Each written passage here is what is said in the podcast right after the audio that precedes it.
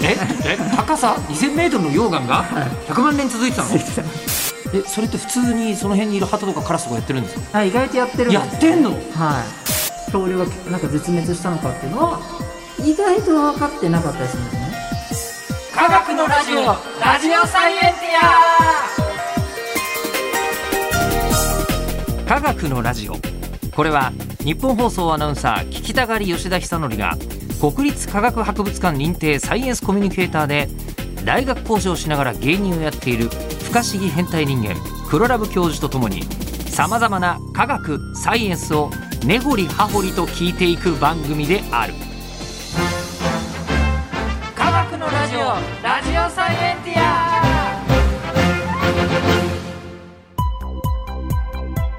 間違った話はしないけど正確さにこだわると逆に分かんなくなるので興味を持ってもらえたらこの世界はめっちゃ細かく説明してくれる人がいるのでそちらを参考にしてください今月のテーマは化石と恐竜はいなんか昔のずっとねあの固定的な話を聞いてるのかと思ったらむしろ最新の発展しまくっている分野だということがそうね恐竜ルネサンスル恐竜レッサンルスネサンス。えーということで今日のテーマなんですが恐竜は酸素が薄い中で生きてきた鳥と同じうんままずははいはいはいは恐竜ってあのー地球上うわーっていたわけでしょ。いいっぱいいらっしゃいましたねこれあのーそれなのに今いないじゃないですかうということでんまず恐竜がそんなに地球上にはびこったのはこれはなんでなんですか。うんあれでもねあれですねもともとそもそもえ絶滅ビッグファイブって呼ばれる絶滅が5回起きてるんですよ地球にはえ、もうもうちょっと待ってちょっと待 ってえビッグファイブ絶滅ビッグファイブ。ビッグファイブって言われるんですけど笑あのいビッグたスリーとかじゃなくて。宝くじビンゴファイブみたいなあええあんな感じですけど あえ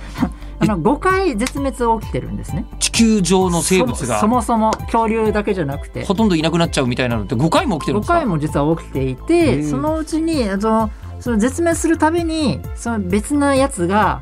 繁栄をするみたいなことになってるんですよはあはあはあはあ。でその反映したものがある一定のレベルで大きくなってその限界値まで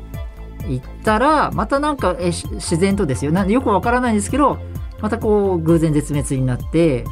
また別なやつがみたいなそういう時すごい進化が起きてるんですよあへえの事実上はどなんでかはわからないですあのその原因はみんな研究者が決めてるあの考えてますけども現状はそういう歴史があるんですねそのいろいろ地層を調べて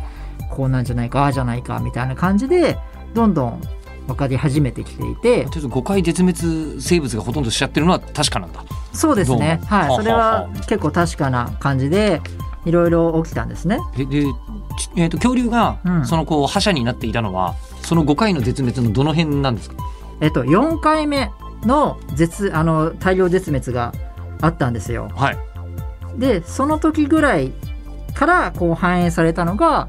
恐竜なんですよね4回目の絶滅の後に恐竜が繁栄した、反映しましたでその後5回目の絶滅の時に絶絶滅したであるそうですね、まあ、ある意味恐、まあ、あの僕たちがイメージする恐竜ですね、うんでその後に実は鳥が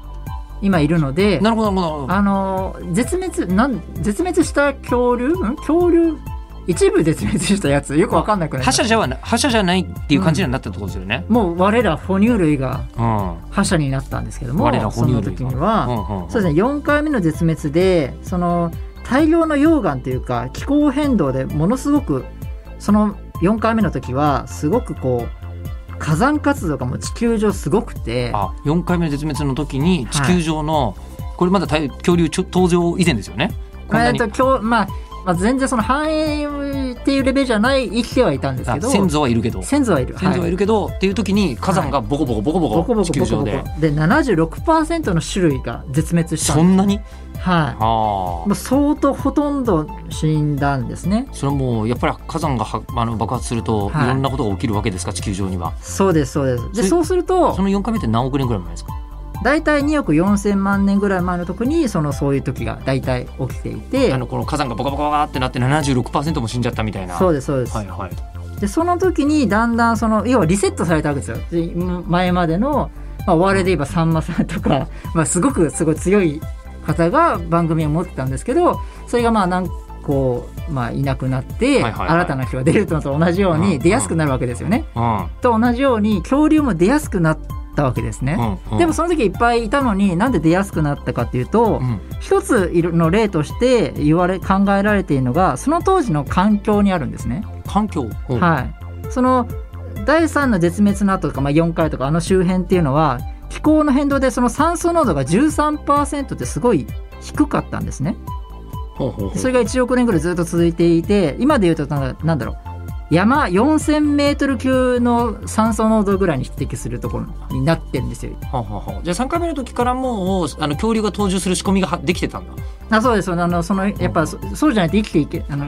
繋がってないので、うんうんチェーンチェーンというかすごい弱い存在かもしれないですけど徐々に徐々にこの有利になっていったうんうん急に有利になってったわけではなくて、なるほどああじゃあそのなんて言うんだろ話で言うとうんえっとじゃあ3回目の絶滅の時っていうのはうん火山じゃないんですか、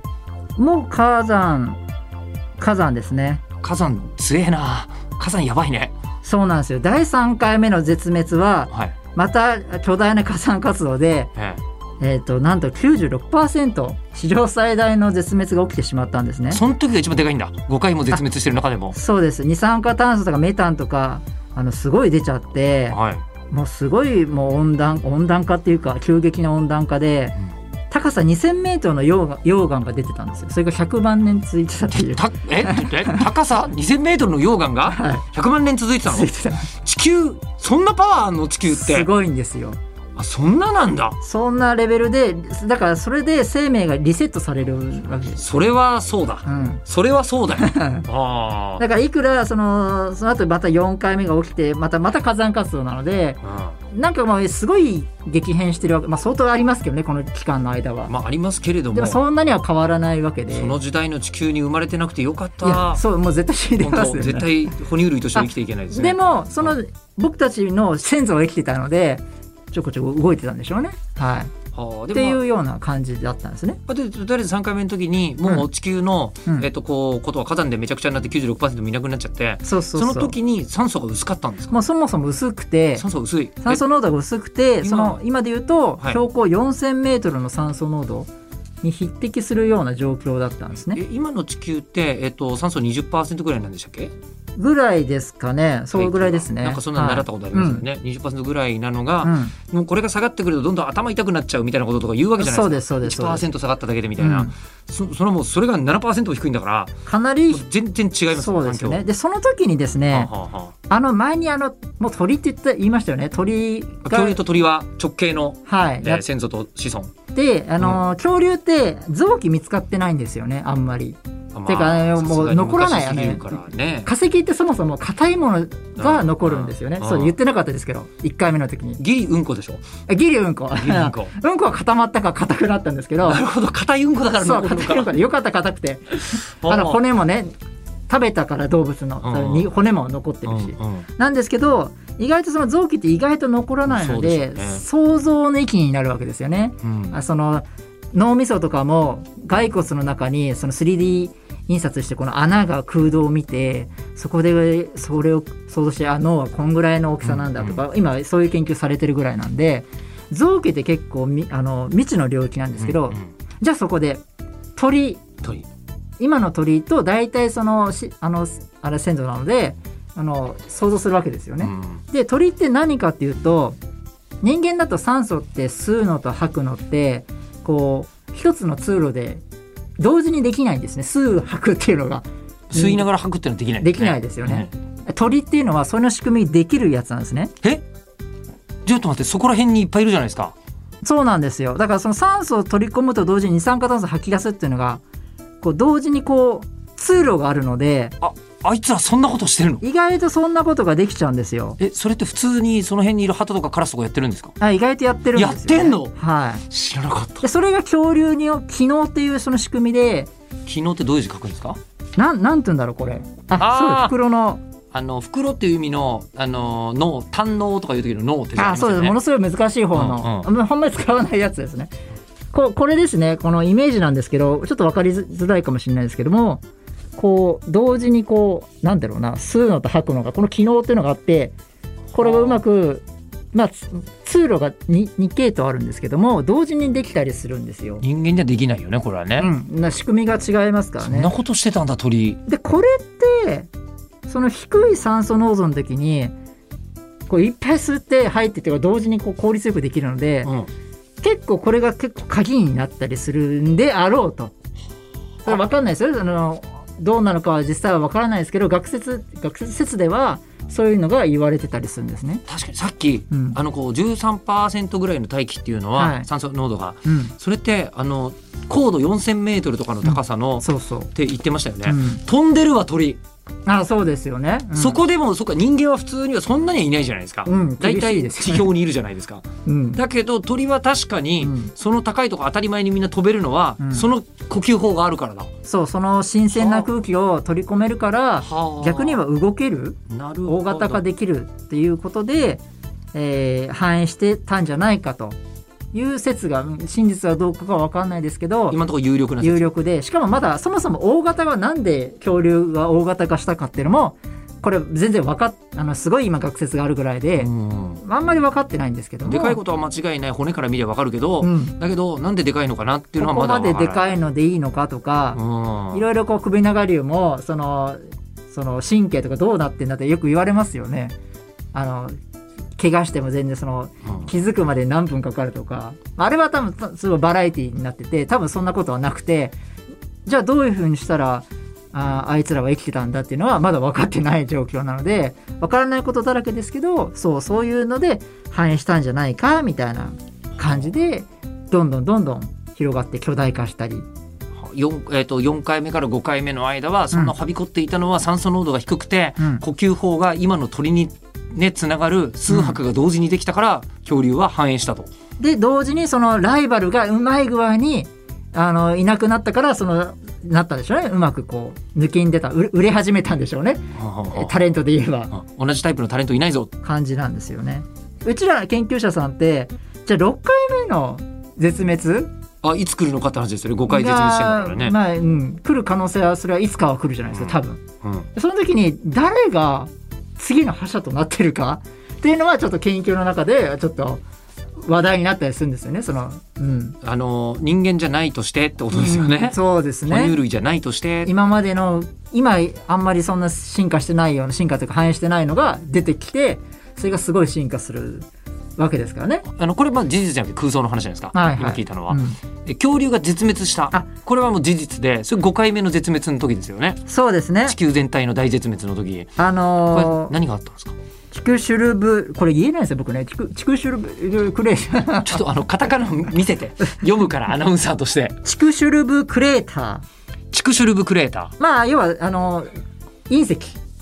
あ隕石のはいあの衝突で滅びた、うん6600万年前ぐらいに、はい、えー、と巨巨大な隕石がこう落ちてきて約75%の種を絶滅させたっていうのがあってメキシコに落ちたのそうですそうですあのはい落ちたんですけどもユカタン半島でのその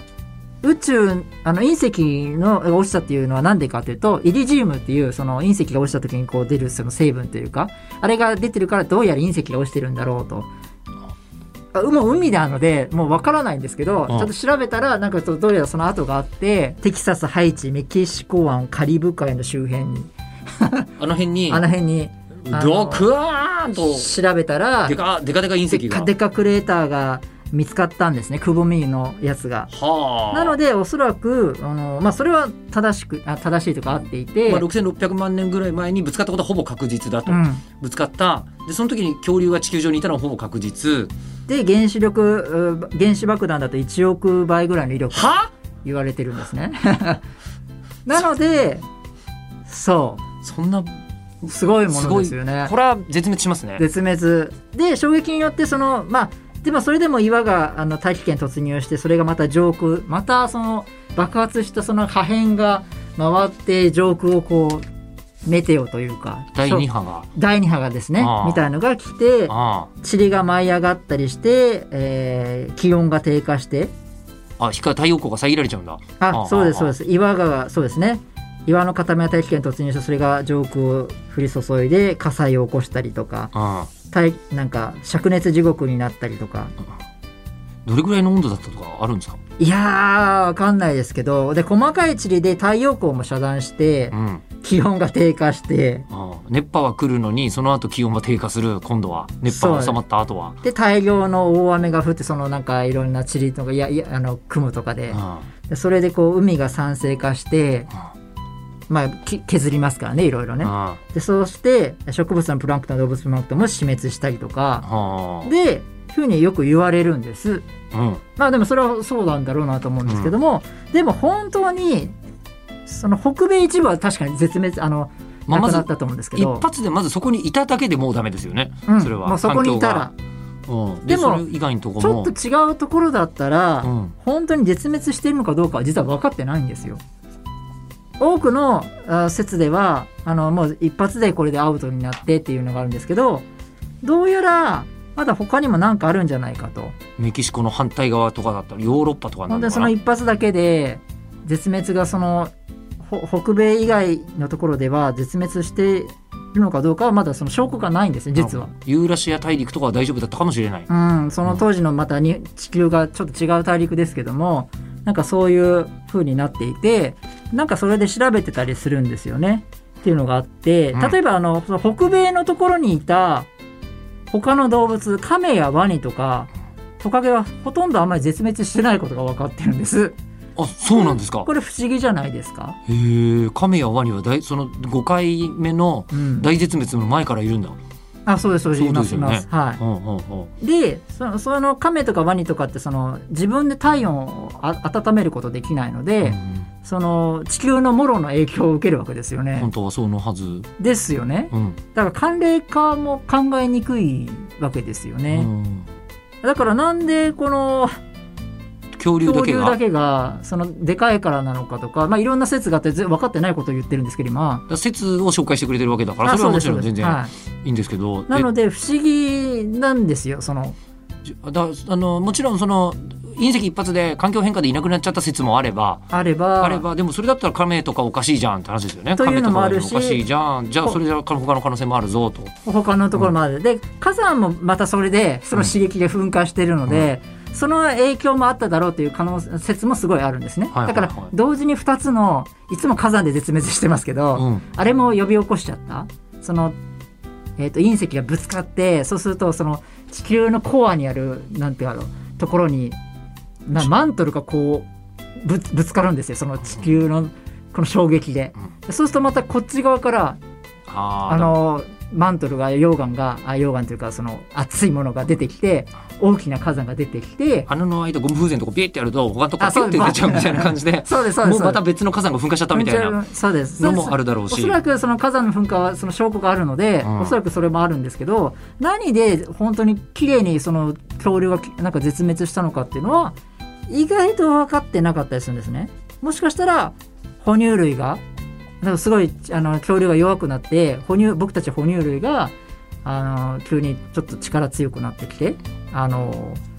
うんだんだんでかくなってきて哺乳類もでその卵を食べちゃうとか恐竜のあーほうほうほうほうほうでそういうことで恐竜の範囲がだなくなってきたのかよく真実はわからないですけどなんかその本当にそのよく、えーテレビや本とかで恐竜あー隕石一発で絶滅っていうのは意外とそういうわけではないというかもう一段階二段階あるかもしれないの後に火山で、うんその火山でもそれだけで死ぬのかっていううんようなことで結構わかんないことがあってはい他の説としては、うんあのよく鳥インフルエンザとかっておー今でも時々ニュースになってますよねうん鳥インフルエンザなのでよく鳥に感染するんですよ。おーおーおーはいそれってさっき言ったあのそのきあの呼吸が進化してるんですごい感染しやすいんですねあの子たち。あそういう理由なの鳥ってそうですそうです。インフルエンザにかかりやすいも理由ともとはい。はああそういうあのたまたまいいいい素質だったんでしょうね 鳥とその鳥インフルエンザイの。ンフルエンザ側からすると鳥住みやすってなってるってことですよね、ではあその要はあのまたねあれだから恐竜はその直径なのでえもしかしたらその恐竜もその当時にウイルスに感染して恐竜だけで亡くなった説もあるぐえらいなん恐です竜インフルエンザインフルエンザ説、まあ、はあインインフルエンザかどうかわかんないですけどそのそういう説もなくはないなくはないていうのでまあ、でもそれだったら亀やねワニが生き残ってるかっていう説明はできますね、そうなんですよなので意外とこの辺ってわからないことだらけだったりするんですねうん でこれで全然関係ないですけどもう一個だけ言っていいですか ぜひあの面白い研究者さんが聞いたんですけど両生類と爬虫類